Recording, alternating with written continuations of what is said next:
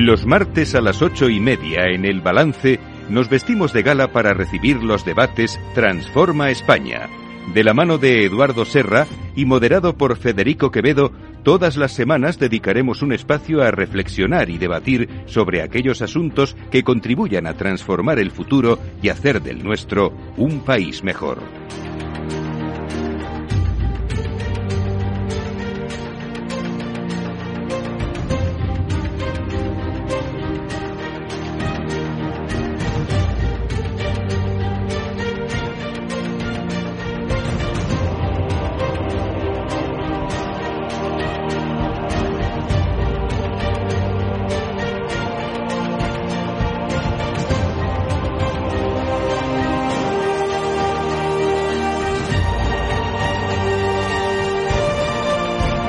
Eduardo Serra, buenas noches. Buenas noches, Federico. Último debate de Transforma España de este año 2021. Eh, aunque la semana que viene volveremos aquí, pero pondremos a una repetición. Nos damos vacaciones de, de, de, Navidad y volveremos el martes 11 de el martes 11 de enero con nuevos debates de Transforma España. Y bueno, vamos a poner sobre la mesa un asunto eh, importantísimo, que es la situación económica que vive en estos momentos nuestro país. Y lo vamos a hacer de la mano de un buen amigo, al que hace mucho que, que no veía, querido José Ramón Iturriaga, gestor de fondos y socio de Avante Asesores, con quien hemos compartido muchas horas de radio también y de televisión, ¿verdad? Muchas horas, muchas ¿Eh? horas, lo pasábamos muy bien, en momentos muy interesantes, interesantes en el sentido de la maldición china, a ver si ya dejamos estos tiempos tan tan interesantes que nos han acompañado tanto tiempo. Eso es. Pues Eduardo, eh, ponemos los temas encima de la mesa, claro que sí. Muy bien.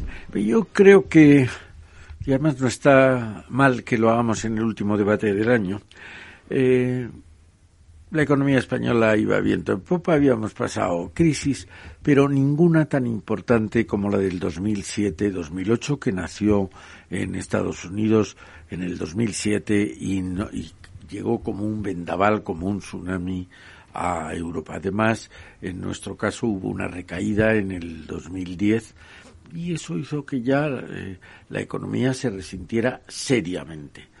Pero apenas nos habíamos recuperado, nos estábamos recuperando de esa crisis cuando llega el COVID. Y el COVID,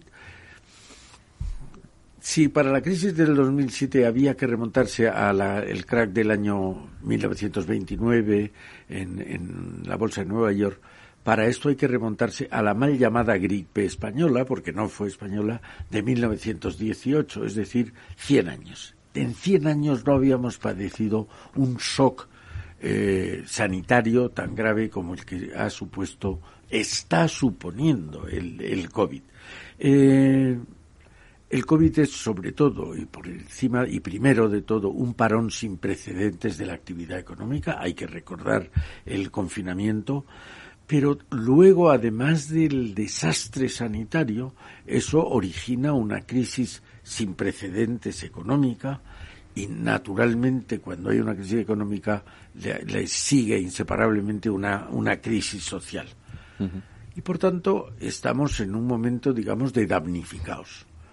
Europa, parece que Europa se da cuenta de la magnitud del desastre del COVID y se ponen en marcha unos fondos europeos que se llaman Next Generation y que parece que los países más beneficiados de Europa vamos a ser Italia y España dos países grandes, dos países con un PIB importante dentro de la Unión Europea y dos países del sur, con, además dos países con una deuda pública superior a su PIB y por tanto con dificultades para seguir endeudándonos, tanto los italianos como nosotros. Bueno, parece que ya se nos anuncia escalonadamente que eso ha terminado y parece que tenemos que empezamos ya la recuperación y ahí se distingue como siempre las voces de los políticos que anuncian antes de tiempo la recuperación y las voces de los responsables económicos que suelen ser más prudentes. Eh, yo creo que ahora mismo eh, tenemos el riesgo, esta variante Omicron va a ser otra nueva recaída va a exigir un nuevo confinamiento, va a exigir un nuevo parón de la actividad económica, ese yo creo que es el riesgo más inmediato. Eh, pero es que junto a ese eh, se ha producido una escasez, lo que quiere decir un encarecimiento tanto de los gastos de las materias primas como del transporte. En algún caso, en alguna empresa que conozco, el flete que costaba mil euros ha pasado a costar once mil euros. Eso pone, eh, nos pone a las economías desarrolladas en un riesgo también sin precedentes. Pero es que si suben los precios de las materias primas y hay que no hay que olvidar en primerísimo lugar el precio de la energía van a, subir los costes salariales. Si van a subir los costes salariales, entonces va a haber una inflación por materias primas, por energía y por eh, encarecimiento salarial. Y esto va a exigir, nos va a llevar a una inflación que era un vicio que parecía que habíamos olvidado, la inflación. Entonces yo creo que todos ahí hay un cúmulo de riesgos, también hay algunas oportunidades, la que he dicho de los fondos, pero también yo creo que estamos viendo, como siempre, el talento en forma de emprendimiento que se está dando en todos los países y también, y yo diría que destacadamente en el nuestro.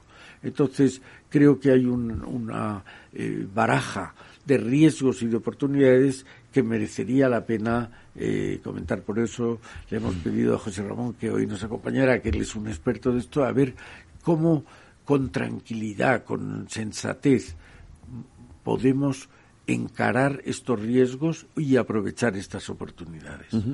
José Ramón, hemos pecado de optimismo. Es decir, em, yo tengo la sensación, por lo menos así lo percibo, que corrimos demasiado, o corrieron nuestros políticos, no solo en España, eh, también en el resto de Europa, demasiado a la hora de vender que venía la recuperación y que ya habíamos salido de, la, de lo peor de la pandemia y que entrábamos ya en un periodo maravilloso y estupendo de crecimiento y de creación de empleo.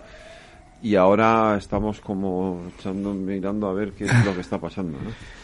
Bueno, pues eh, no sé, pues, pues los, políticos suelen pecar siempre de, optimismo, pero en el caso, en este caso, lo que pasa es que estamos en, en tierra ignota, o sea que no sabemos, o sea que todas estas eh, variantes, todas estas mutaciones, pues eh, nos pillan a todos con el pie cambiado, o sea, es imposible tratar de anticipar nada. Lo que también, y lo estamos viendo ahora prácticamente en directo, lo que tendemos siempre es a magnificar los riesgos, ¿no? Ahora mismo, si miras con un poco de perspectiva, que entiendo que es muy difícil, veo que es eh, complicadísimo sacar la cabeza de la centrifugadora del, centrifugadora del día a día. Y bueno, pues como muchos expertos están recomendando, dejar de hablar del número de contagios y empezar a hablar de los números de hospitalizaciones, de ingresos en UCI, de fallecimientos, que es realmente lo que pone en riesgo el sistema sanitario, porque eh, hay veces que cuesta hablar de esto, pero esto es una gestión del sistema sanitario. O sea, eh, lo que hay que tratar de evitar son cuellos de botella en el sistema sanitario que obliguen a tomar decisiones tan drásticas como las que se tuvieron que tomar en el pasado. Entonces, bueno, pues estos últimos días, en concreto en España, pues eh, no sorprende porque es algo normal y habitual, más que normal, es algo habitual, el alarmismo con el que se está tratando la información, porque hoy todavía no tenemos toda, toda, toda la información encima de la mesa, pero sí tenemos suficiente información como para como para anticipar que esta última ola, que esta ola sudafricana, como la queramos llamar, no va a tener las mismas consecuencias que ha tenido las anteriores. Y que bueno quizás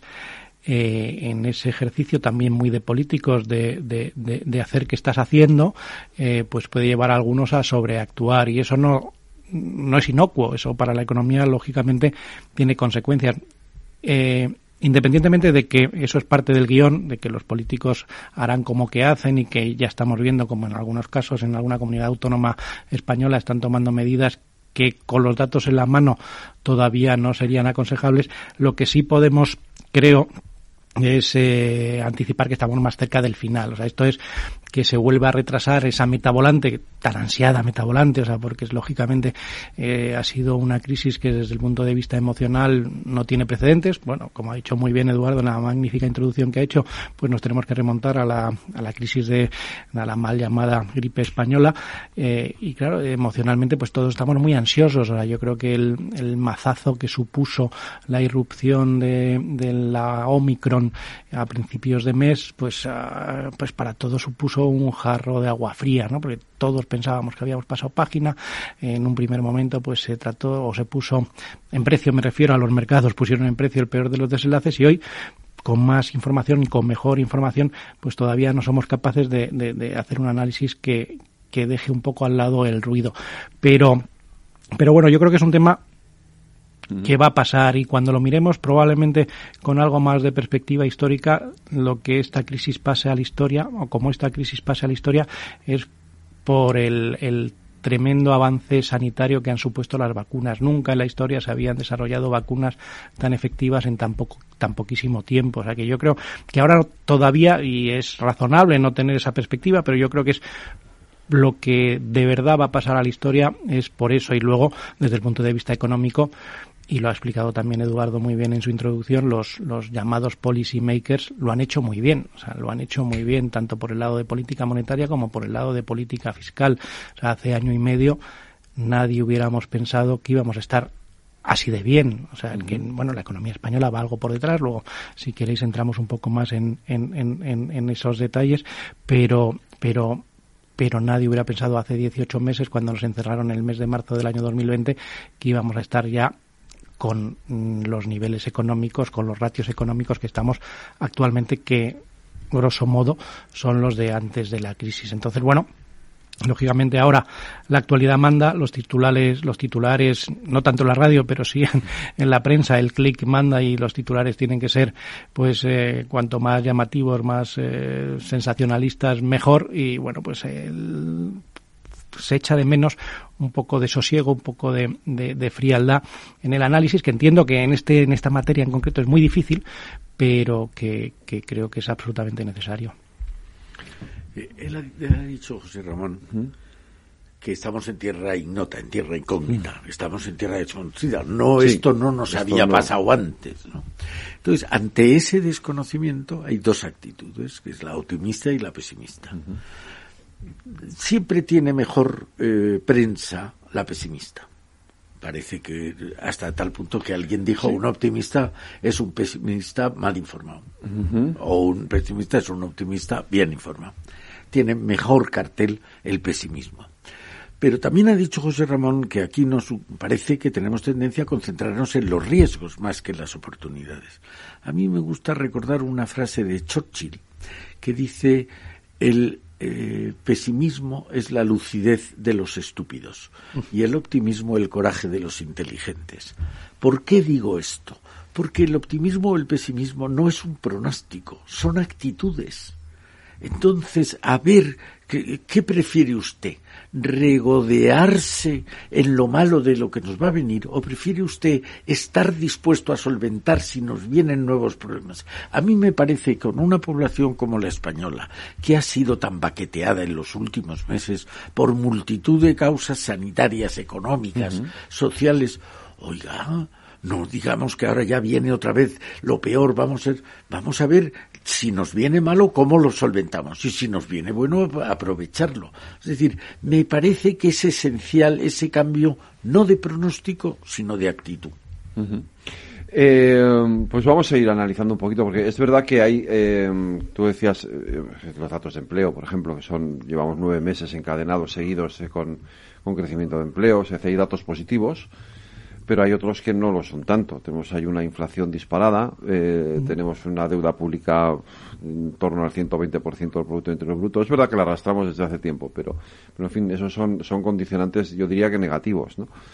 Sí, o sea, yo creo que o sea, podemos separar por un lado la, partes las partes positivas de las partes negativas. O sea, la parte positiva, decía antes, y apuntaba al buen hacer de los policymakers o cómo lo han hecho de bien. O sea, yo creo que, en cierta medida, lo único bueno de tener tan reciente la gran crisis financiera es que tanto bancos centrales como autoridades fiscales sabían lo que no tenían que hacer y no han tenían la lección aprendida, por así decirlo, y no han incurrido los mismos en los mismos errores. Eso ha llevado a una respuesta por el lado de la política fiscal y por el lado de la política monetaria que no tenía precedentes y además al unísono. Por el lado de política fiscal, yo no peco de keynesiano, pero si hay en algún momento donde tienen sentido las políticas keynesianas es en una crisis de la naturaleza de la que hemos vivido. Entonces, donde el parón era un parón sobrevenido, o sea, estábamos dentro de casa y como consecuencia todo lo que fuese mantener los flujos de caja a todos los niveles, ¿no? Empresarial, familiar, personal, etcétera, era pues eh, bien empleado ese dinero que se ha traducido. Luego, lógicamente, el pagador de esta fiesta ha sido la deuda pública, pero era un dinero bien empleado, o sea, como contraposición al plan E de Zapatero, este dinero sí está bien empleado porque en el momento que hemos vuelto a subir la persiana o el cierre de la tienda, pues eh, seguía habiendo tienda, ¿no? Que era lo, lo, importante.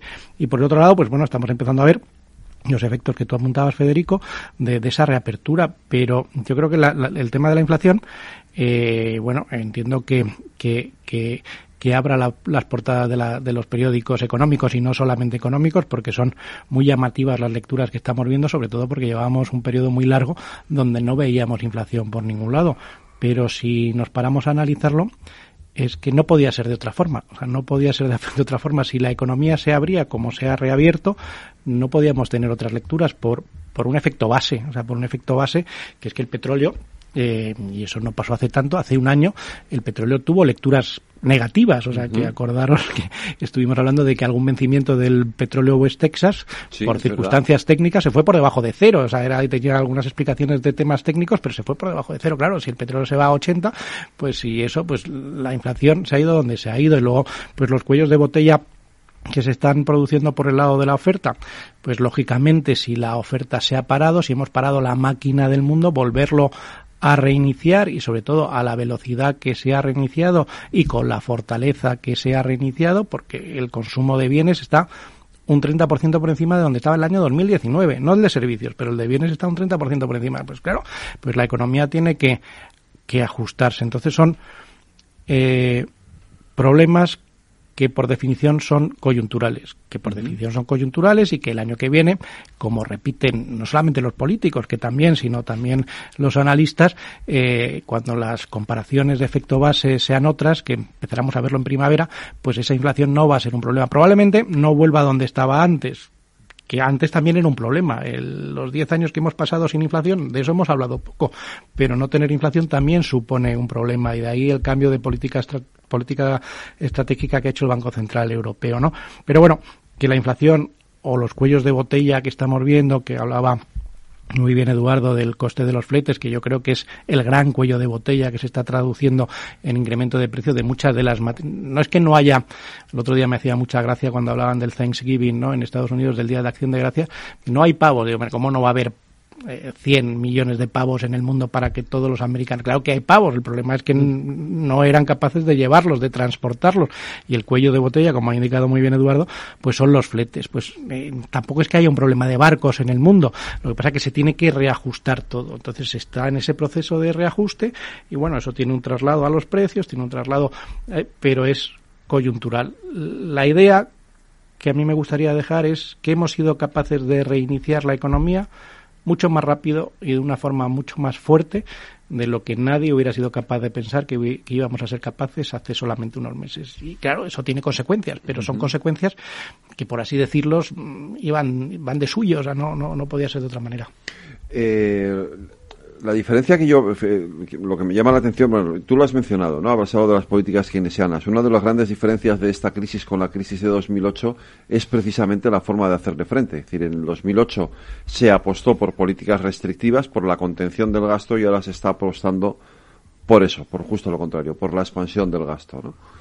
Sí, yo creo que, como ha dicho José Ramón, los bancos centrales, el Banco Central Europeo, la Reserva Federal Americana, el Banco de Inglaterra, el Banco de Japón, el Banco de China, han echado unas cantidades enormes al mercado que antes o después tendrían que generar algo de inflación. Yo creo que por un lado, la gravedad de la crisis que venía, como he pretendido decir antes, muy conseguida de la otra. Y por otro lado, el que hubiera afectado a todo el mundo. Hay que poner en su lugar la pandemia, ha matado en el mundo, me parece que son siete millones de personas. La peste negra del siglo XV mató a una entre una tercera parte y la mitad de la población europea. Es decir, que, pero con todo ha sido mundial esta, esta pandemia y por tanto habían aprendido la lección y se ha adoptado por unas políticas expansivas. Yo creo que gracias a Dios, porque si hubiéramos ido otra vez a la restricción, hoy no estaríamos donde estamos de ninguna manera. Eh, diez años de inflación, esto fue lo que nos trajo la, perdón, diez años sin inflación, que fue lo que nos trajo la crisis, ¿no? De, 2008. 10 años sin inflación, que lógicamente pues ha tenido sus consecuencias, ¿no? Ha tenido las consecuencias del tipo de interés donde los hemos visto. Y ahora el otro, el otro aspecto que señalabas tú, que es algo que siempre se trae cuando se habla de la economía española, el alto endeudamiento público, que bueno, pues era la consecuencia inevitable de esta situación. O sea, lógicamente alguien tiene que pagar con esto, pero yo ahí señalaría dos aspectos. Por un lado, y también apuntaba antes Eduardo, el paso de gigante que se ha dado en el proceso de unión fiscal europea con los fondos Next Generation EU, ¿no? Porque yo creo que es un paso de gigante la forma en la que están estructurados, ¿no? Por un lado, los las contrapartidas que se exige a los partidos a los partidos a los países receptores bueno en España pues estamos viendo la reforma laboral la reforma de las pensiones la digitalización etcétera por un lado luego el control que se tiene de estos que es lo más parecido a, una política fiscal que viene ya prácticamente marcada de Europa, donde se ha mutualizado el riesgo, que esto, bueno, pues Alemania en la anterior crisis no fue capaz de dar ese paso y ahora mismo ya se están emitiendo fondos europeos. Y por otro lado, el alto endeudamiento que tenemos, que es muy similar al de, al de yo creo que la única situación comparable es la de después de la Segunda Guerra Mundial, ¿no? El alto endeudamiento público en el que sale el mundo, porque como ha dicho también muy bien Eduardo, no es algo excepcional o exclusivo de España, o sea, el mundo en general ha salido con mucha más deuda pública de esta crisis que el único precedente que hay es el de la Segunda Guerra Mundial. Y la forma de salir de ahí es pues conviviendo con algo más de inflación, ¿no? Es deflactando la deuda. Si tú tienes una inflación más alta durante unos cuantos años que los tipos de interés, es lo que se llaman tipos de interés reales negativos, ¿no? La inflación, los tipos nominales están por encima de, están por debajo de la, de la inflación, la deuda contra el PIB, que es la medida que utilizamos, la deuda en términos absolutos no cae, no cae, pero lo que se reduce es en términos con respecto al PIB, que es la medida que utilizamos. Entonces, bueno, pues esa es esa es la salida. Y en los bancos centrales, con el Banco Central, además, con la presidenta Lagarde a la cabeza muy, muy vocal, que dice los anglosajones, pues está claramente por detrás de la curva. O sea, van a tener o van a mantener los tipos por debajo de, la, de lo que hubieran mantenido en otras circunstancias porque saben que es lo que necesita ahora mismo la economía. Entonces, bueno, yo creo que esas son las dos circunstancias. O sea, yo creo que por el lado de la política fiscal europea se ha dado un paso de gigante que quizás todavía no le estamos dando la importancia que tiene porque seguimos metidos un poco en la refriega de, de, la crisis y por el lado de mirando hacia adelante los altos endeudamientos públicos que no son algo exclusivo de España. Francia tiene ahora mismo más deuda pública que España, no solamente Italia, pero Francia lo tenemos aquí y parece que pues, tiene más deuda pública, pues y Estados Unidos desde luego muchísima más eh, el camino hacia adelante es tipos de interés reales negativos y eso, para una economía como la española, es viento de cola. los ciclos económicos españoles estos últimos 40 años que es el periodo de tiempo comparable, eh, siempre han venido de la mano del ladrillo, que el ladrillo, cuando funciona, es cuando tienes tipos de interés reales negativos, ¿no? Porque, bueno, pues en este entorno lo estamos viendo ya en el sector de la promoción residencial, que está funcionando sorprendentemente bien. ¿Por qué? Pues porque la gente en un entorno de algo de inflación, con financiaciones muy baratas, pues te refugias en el ladrillo. Y eso siempre ha marcado los ciclos en España estos últimos 40 años. O sea que para adelante eso es positivo. Yo creo que el endeudamiento público es algo que tenemos que cuidar mucho, porque no conviene matar la gallina de los huevos de oro.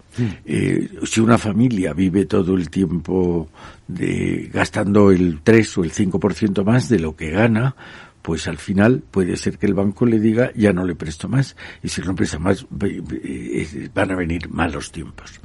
Pero como acaba de explicar José Ramón, yo creo que hay una cosa, yo tengo una idea al respecto. Me parece que esta crisis, eh, dice el refrán que no hay mal que por bien no venga. Eh, la crisis ha sido un desastre sin paliativos. Pero si nos trae un reforzamiento de la idea de Europa, a lo mejor no está tan mal. El drama humano, sanitario, no nos lo va a curar nadie. Pero el drama económico puede que esto mejore. ¿Por qué lo digo? Porque Maastricht, los pasos que ha ido dando la Unión Europea han sido pasos muy significativos, pero como nos acaba de recordar, no había mutualización de la deuda, es decir, el que compartamos con Alemania con economías muy sanas. Mi idea es la siguiente. Los países del norte de Europa los conocemos muy bien. Tienen muchísimas ventajas.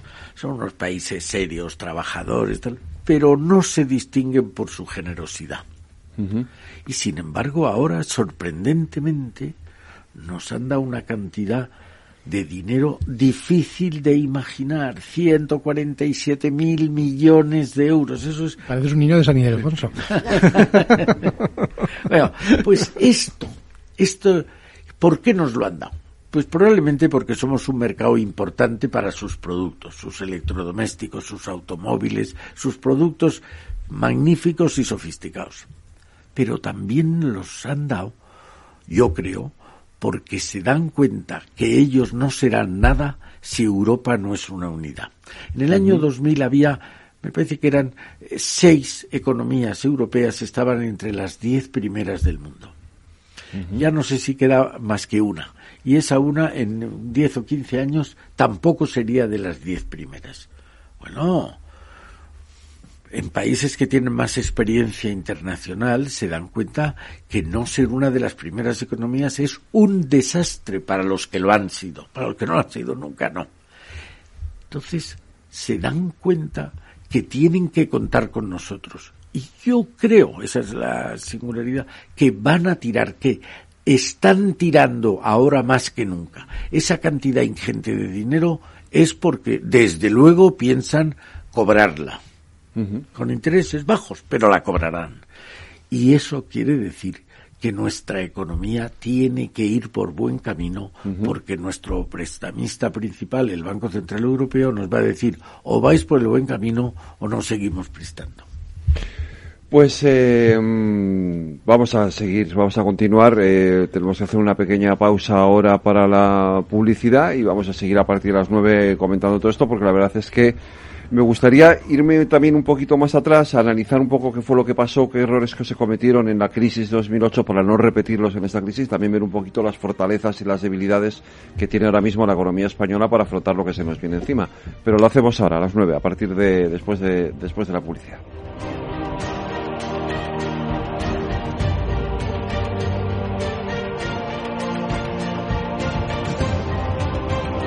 Transforma España.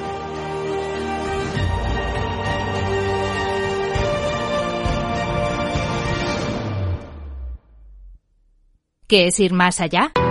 Con Arval podrás llegar donde te propongas de la forma más sostenible y desplazarte como y cuando necesites con una oferta de renting sostenible, segura y conectada. Y preocuparte solo de conducir porque nosotros nos ocupamos del resto. Arval, la transición energética arranca aquí. Más información en arval.es. Somos Mazapanes Barroso. En nuestra empresa elaboramos productos con ingredientes seleccionados siguiendo una tradición artesana transmitida de generación en generación desde hace más de un siglo. Te llevamos el auténtico mazapán artesano de Toledo a tu casa. Nos esperan fechas muy especiales en las que no puede faltar en tu mesa. Compra tus dulces favoritos en nuestra tienda online www.mazapanesbarroso.com o llamando al teléfono 92 535 3149. Disfruta del auténtico mazapán con Mazapanes Barroso, maestros artesanos con tradición y calidad desde 1890.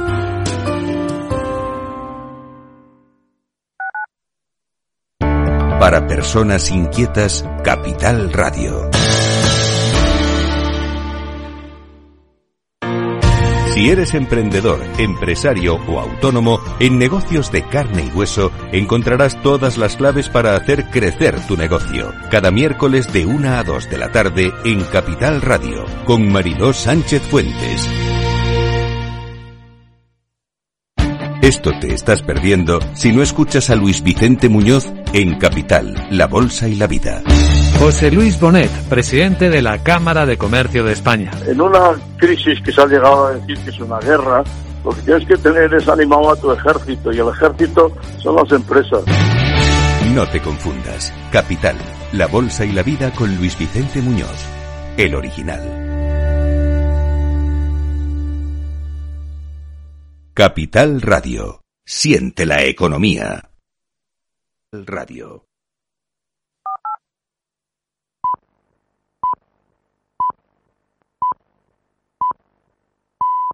Transforma España.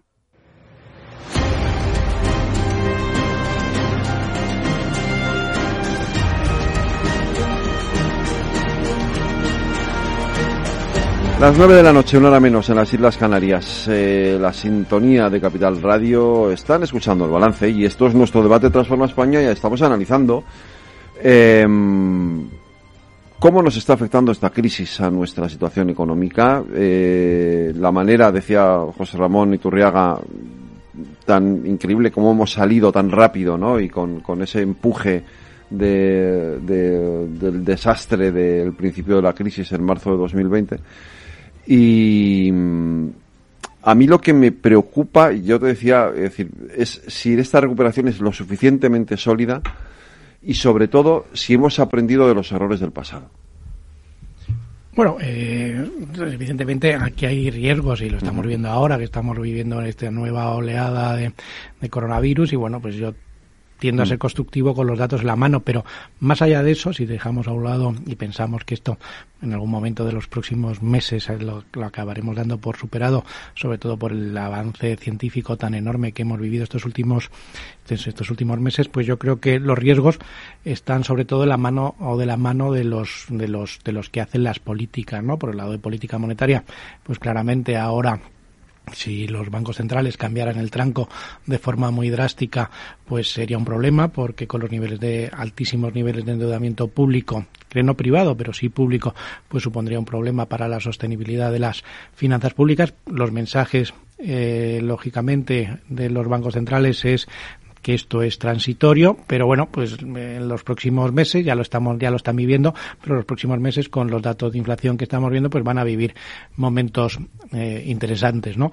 Y por el lado de la política por el lado de la política fiscal, pues yo creo que el principal riesgo es pues desaprovechar esta esta oportunidad, ¿no? Que como muy bien señalaba Eduardo, pues en los próximos eh, cinco, pero concentrado los primeros tres años, vamos a recibir de Europa pues lo mismo que nos ha venido los últimos 30. O sea, que en los últimos 30 años el mismo importe de dinero, que son casi 13 puntos de PIB, es algo extraordinario, es algo que bien utilizado, pues realmente es transformador. O sea, sí puede servir para transformar una economía como la española cuyos problemas están no diagnosticados, sino sobrediagnosticados, que es que los problemas de la economía española los conocemos de sobra, no solamente nosotros, sino los conocen en Europa y de ahí es el, las reformas que nos están no pidiendo sino exigiendo, ¿no? La reforma laboral, la reforma de las pensiones, la reforma de la administración pública. Entonces, bueno, esos son los dos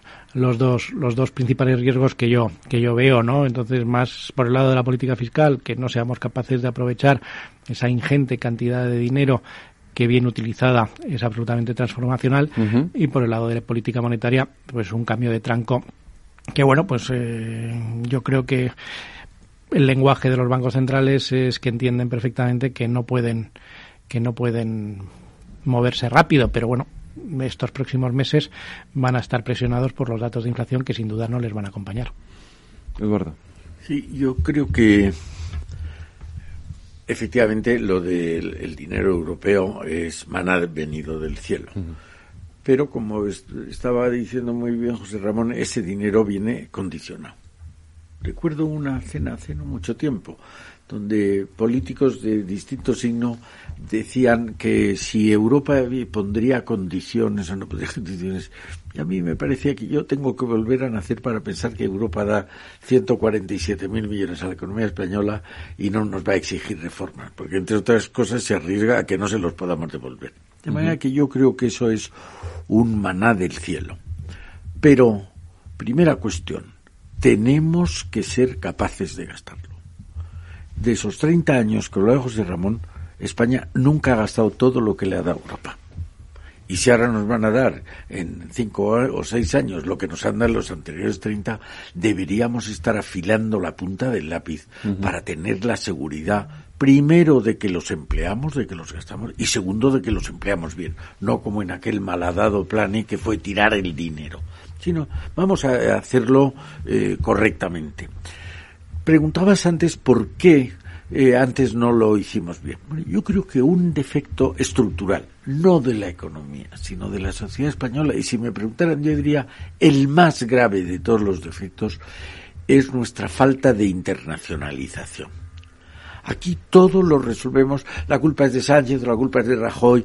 Oiga, España está inserta en el mundo. Y cuando digo inserta, no digo solo geográficamente, no digo históricamente, estamos insertos económica y socialmente. Aquí los extranjeros, aparte de que vengan a pasar el verano y a tomar el sol en nuestras playas, aquí han hecho unas inversiones enormes.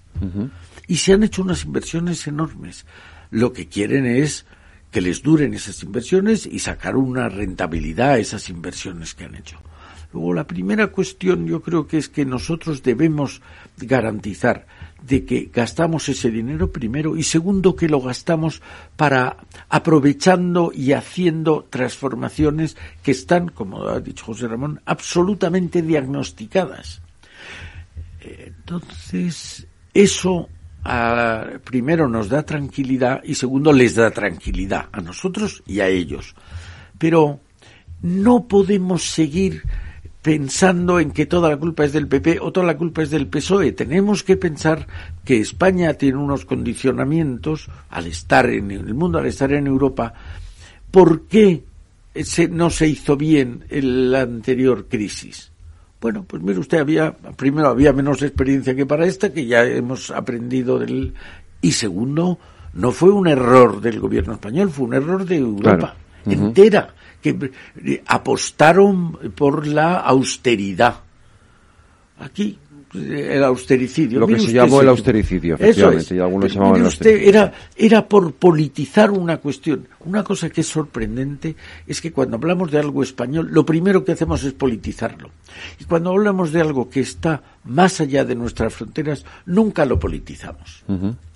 Entonces, mire usted, aquí hay política dentro y fuera de España y, hay que acoplarse, adaptarse a la, a la, realidad internacional. Yo creo que ojalá esta definitiva, esta crisis nos sirva para hacer unas transformaciones que nos pongan en el en el pabellón de cabeza, en el vagón de cabeza de la Unión Europea. En algunas cosas somos muy de cabeza. Lo hemos hablado aquí, Federico. España es en relación con su PIB, el segundo país exportador de la Unión Europea. Éramos el quinto. En los últimos años hemos adelantado a Francia, hemos adelantado a Italia, hemos adelantado al Reino Unido. Nos queda por delante Alemania, que nos parece que está a una distancia inalcanzable. Pero en otras cosas estamos en un vagón de cola. ¿Qué estamos haciendo en investigación? En I más D más I. ¿Qué estamos haciendo en emprendimiento? Son cosas, son asignaturas que nos faltan. Las que ha dicho José Ramón en pensiones. ¿Cómo con este nivel de endeudamiento decimos que las pensiones tienen que subir con el IPC? No me opongo a que usted suba las pensiones, pero en la medida en que usted lo suba, usted no las podrá pagar luego. Así que piénselo, el pan para hoy y hambre para mañana es una mala política siempre. ¿Qué pasa con el salario mínimo? Pues estupendo, suba usted el salario, suba usted el precio del trabajo y cada vez tendremos más paro. Usted no lo dirá y quedará bien con su público, pero piensen de una vez en el interés general de los españoles, en el interés común, en el interés que siempre se ha llamado el, del bien común. Pensemos por una vez en eso.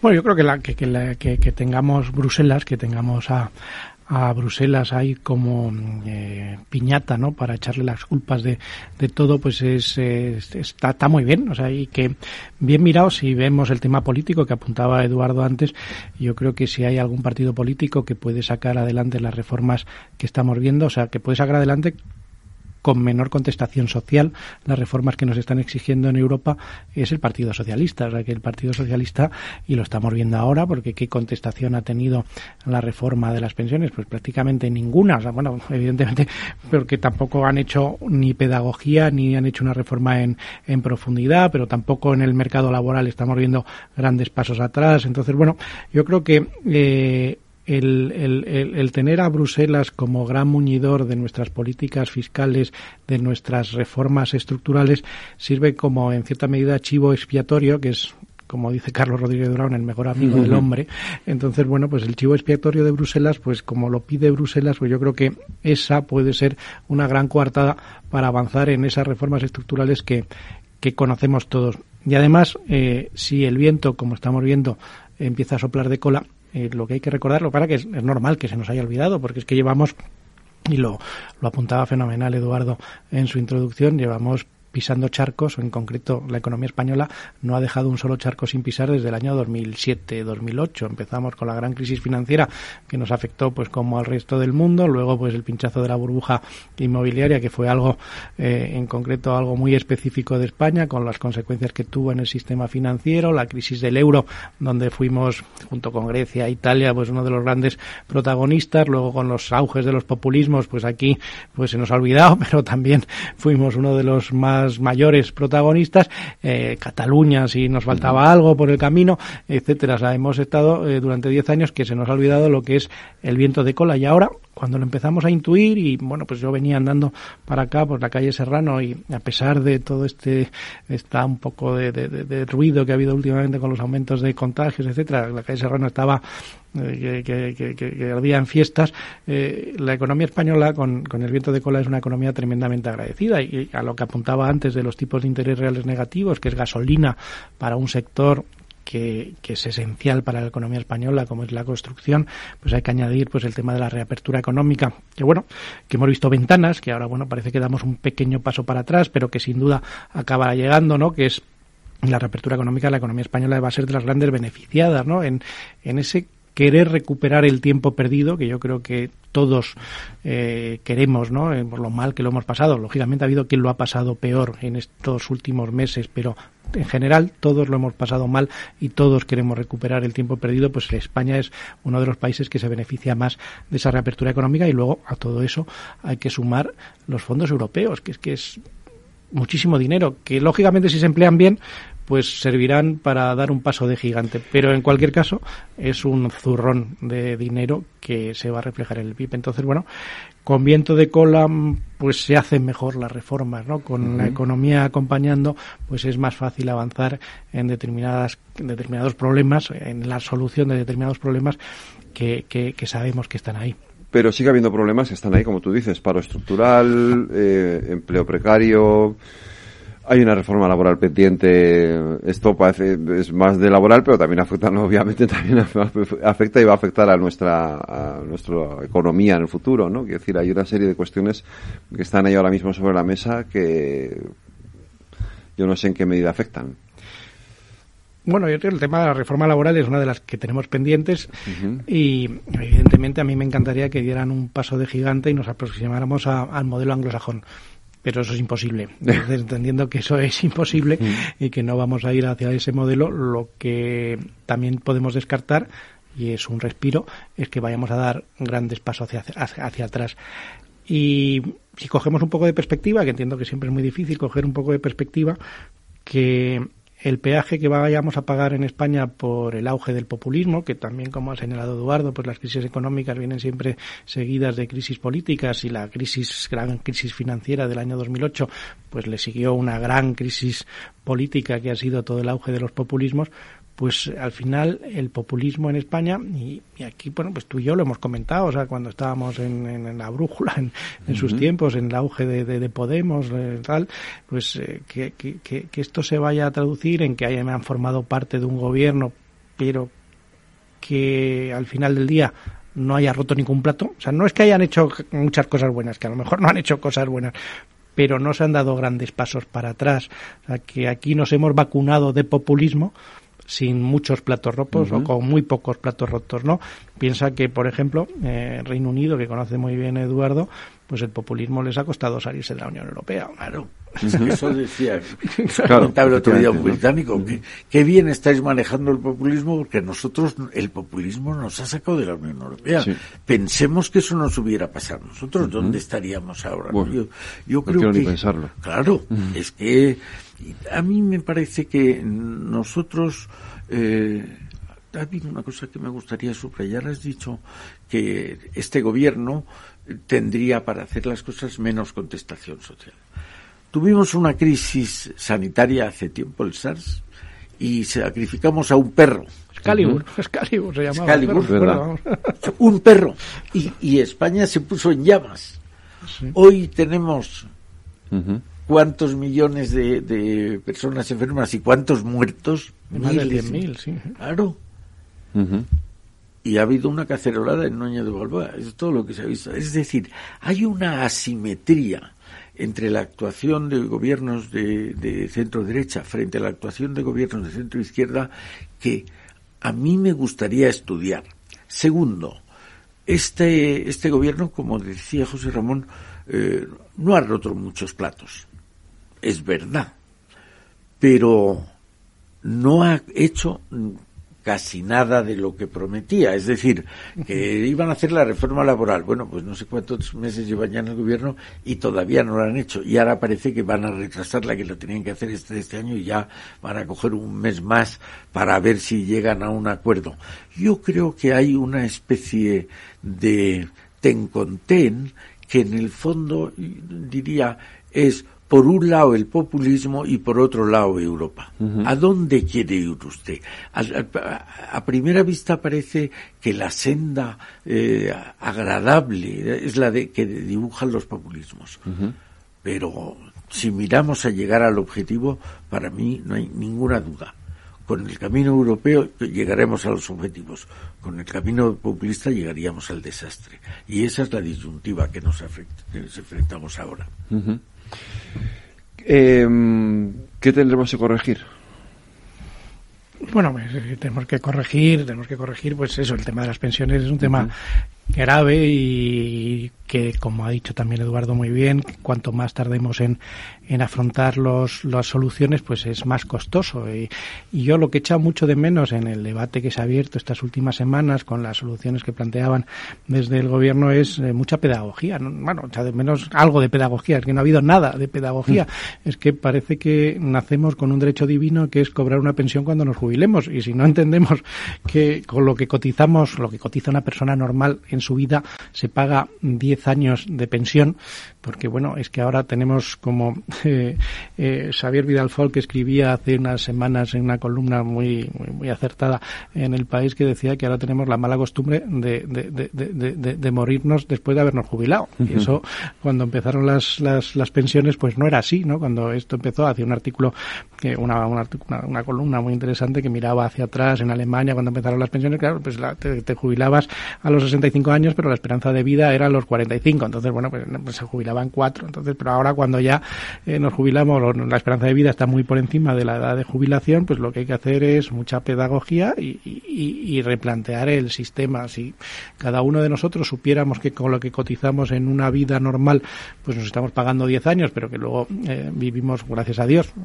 yo, a mí me encanta vivir, espero vivir mucho, pues otros 10 o 15 años más, de acuerdo con las esperanzas de vida actuales, pues eh, quizás podríamos abrir un melón, que entiendo que desde el punto de vista político tiene un coste muy elevado, pero si no se hace esa pedagogía, eh, no salimos de los clichés, o sea, lo de mantener el poder, pero es que como ha dicho Eduardo, es que aquí los paganinis de esta reforma eh, son los baby boomers, o somos los baby, somos, somos, los baby, los baby boomers, pero que es absolutamente injusto, que esto es bien planteado, pues tendría que repartirse entre todos y sobre todo lo que mirando para adelante tendría que hacerse, hacerse un planteamiento que fuera sostenible, que es lo que no es ahora. Entonces, bueno, yo creo que se ha desperdiciado una opinión, se ha parcheado, probablemente consigamos solucionarlo o por lo menos salvar la cara con Europa para esa reforma que nos exigen, pero se ha perdido una oportunidad de, de, una reforma más profunda que desde luego es necesaria.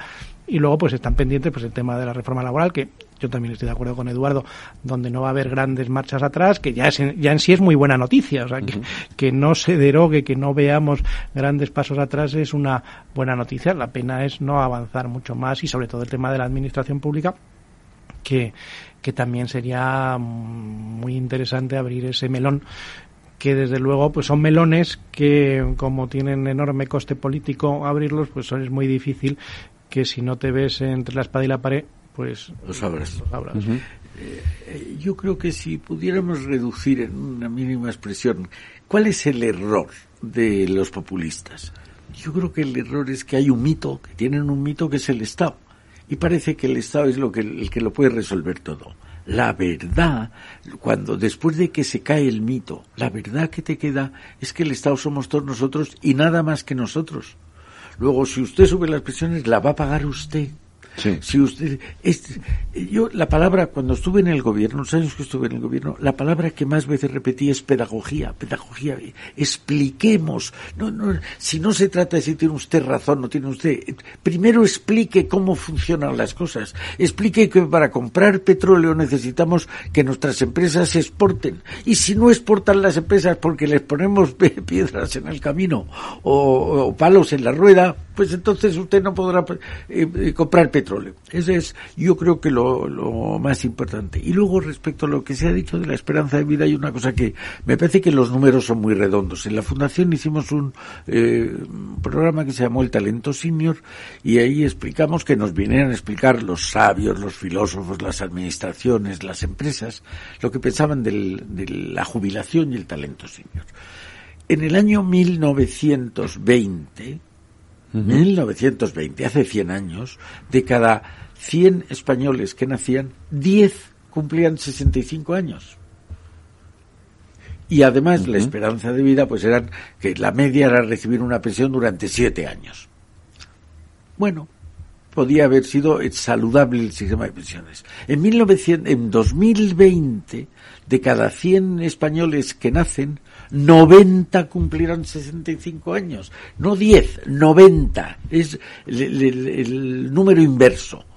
Oiga, usted no puede. Estamos llegando a una situación donde cada dos trabajadores, casi poco más de dos, tienen que pagar la pensión de un jubilado. Quiere decir que si un señor gana 1.200 euros, tiene que pagar 400 o 500 euros de la pensión. Si no, él podría ganar 1.700, pero tiene que pagar 400 o 500 euros para pagarle la pensión a un jubilado. Me parece que si esto se le explica a la gente, tendrán menos prisa en subir las pensiones, tendrán menos prisa en, saciar el hambre de hoy para que venga el hambre mañana. Pues eh, esto es así, es un hecho, pero, pero en cualquier caso el debate sobre hacia dónde tienen que ir nuestras pensiones, hacia dónde tiene que ir nuestro sistema de bienestar, en definitiva, eh, es un debate que está sobre la mesa y que enfrenta, de hecho, a, a, sectores muy más populistas. Hablabais antes del populismo eh, y, sigue habiendo ahí un, eterno debate ten con ten entre, digamos, quienes tienen la cabeza más en, la, en el Estado y quienes la tienen más en los mensajes eh, fáciles y ¿no? de hacer populismo. Populares. Eh, más populares, ¿no? Eso está así. Sí, pero el haber tocado poder, o sea, yo creo que es otra de las ventajas que, que un partido como Podemos haya formado parte del gobierno, y de esto sabe mucho más Eduardo que yo, lógicamente, bueno, pues al final se ha desmitificado esas soluciones fáciles, esos planteamientos eh, fáciles a problemas complejos. Pues bueno, pues cuando ellos decían que, bueno, vamos a nacionalizar bancos y va a funcionar todo mucho mejor. Bueno, pues este gobierno, donde hay que recordar que Podemos es parte de este gobierno, lejos de nacionalizar Bankia, que era una de las cosas que llevaban en su programa, pues lo ha, lo ha fusionado con Caixa. O sea, algo que Luis de Guindos, actual vicepresidente del Banco Central Europeo, anterior ministro de Economía, no se atrevió a hacer. ni siquiera se atrevió a plantear. Bueno, pues lo ha hecho este gobierno con Podemos dentro. Bueno, ha tenido que gestionar, que me ha gustado mucho la, imagen que ha utilizado Eduardo antes de gestionar la crisis sanitaria, pero bueno, no, no la crisis sanitaria, esta crisis energética en la que estamos ahora mismo inmersos, si le hubiera tocado tener que lidiarla a un partido de corte conservador, hubiera sido algo extraordinario. O sea, estarían ahora mismo caceloradas aquí delante en la plaza esta maravillosa que tenemos delante de Rubén Darío. Tendríamos a gente rompiendo escaparates y, sin embargo, tenemos el megavatio, pues no sé a qué nivel 360 mañana. pues a 360 que no sabía, pero, pero, pero, pero que es algo y, y, y, bueno, y que han visto que no hay solución fácil, porque claro, el planteamiento que tenemos de precios marginalistas pues no se soluciona de un día para otro. Entonces, si el gas está donde está, pues el precio de la electricidad está donde está y tú estás en el gobierno y te lo tragas porque no te queda otra, o sea, es que no puedes hacer otra cosa.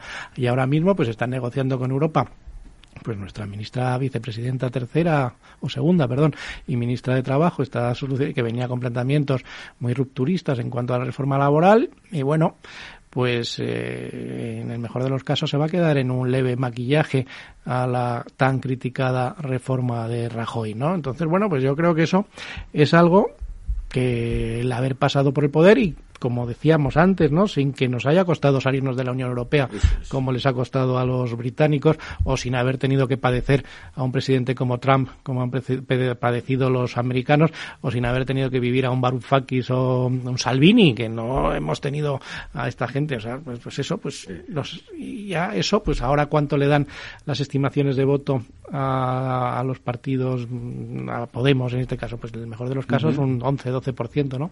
En 2014 le daban un 25, un 26, nunca llegó a, tener ese resultado, ¿no? En las encuestas llegó a haber alguna encuesta que le daba sorpaso en la izquierda, que hubiera sido un desastre absoluto. Bueno, pues eso ya lo hemos, lo hemos superado, esa etapa está superada, ¿no? Por, bueno, está el otro lado, el otro populismo del otro lado también creciendo mm, a, expensas del PP. sí. bueno, pero bueno, en fin, este no es un tema de... pero la, solución fácil, la explicación fácil es decir, bueno, es que el populismo se ha acostumbrado a pisar alfombra y ya no, bueno, a lo mejor hay parte de verdad, pero lo que creo que se han dado cuenta es lo que ha subrayado dos o tres veces, es decir, de la dificultad de los problemas.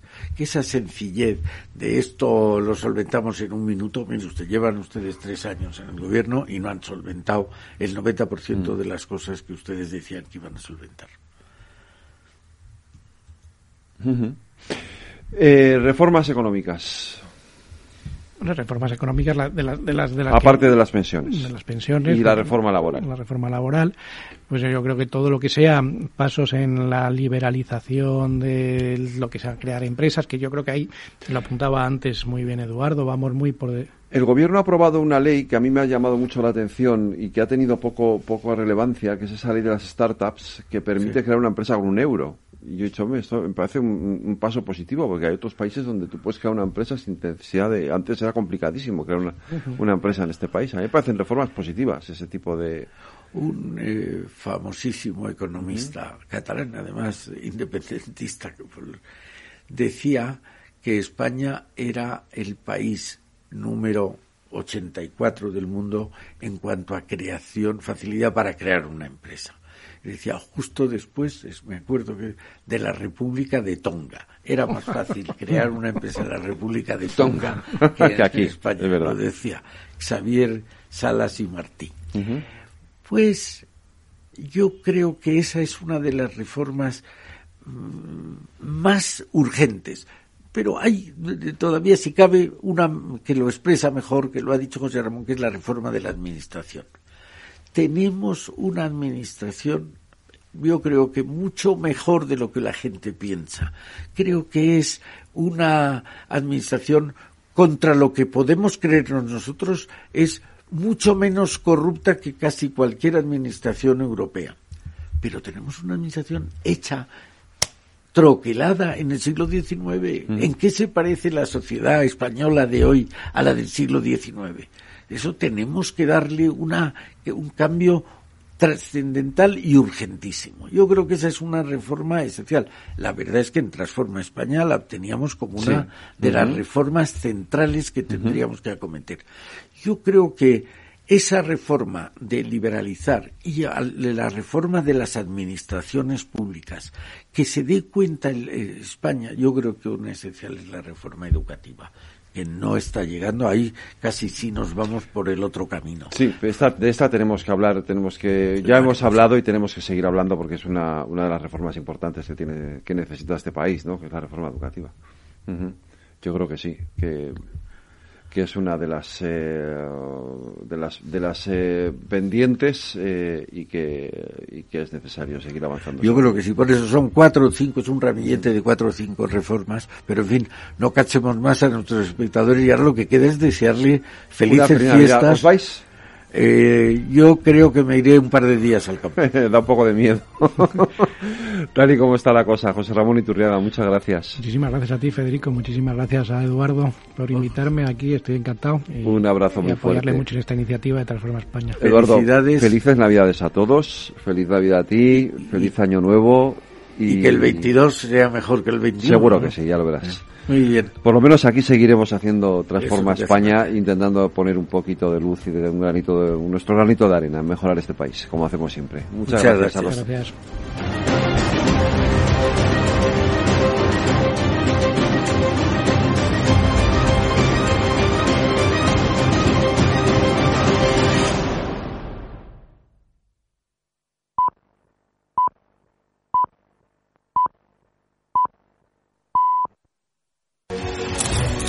Es cuando el gestor lo invierte todo en renta variable. No me hagas spoilers.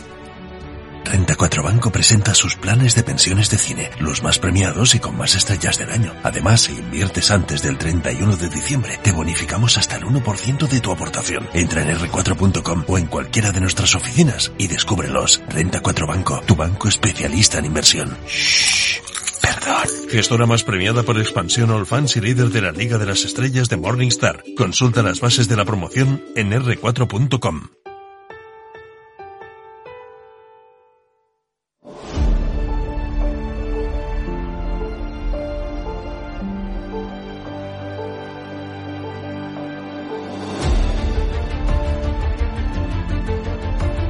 La tertulia de El Balance con Federico Quevedo.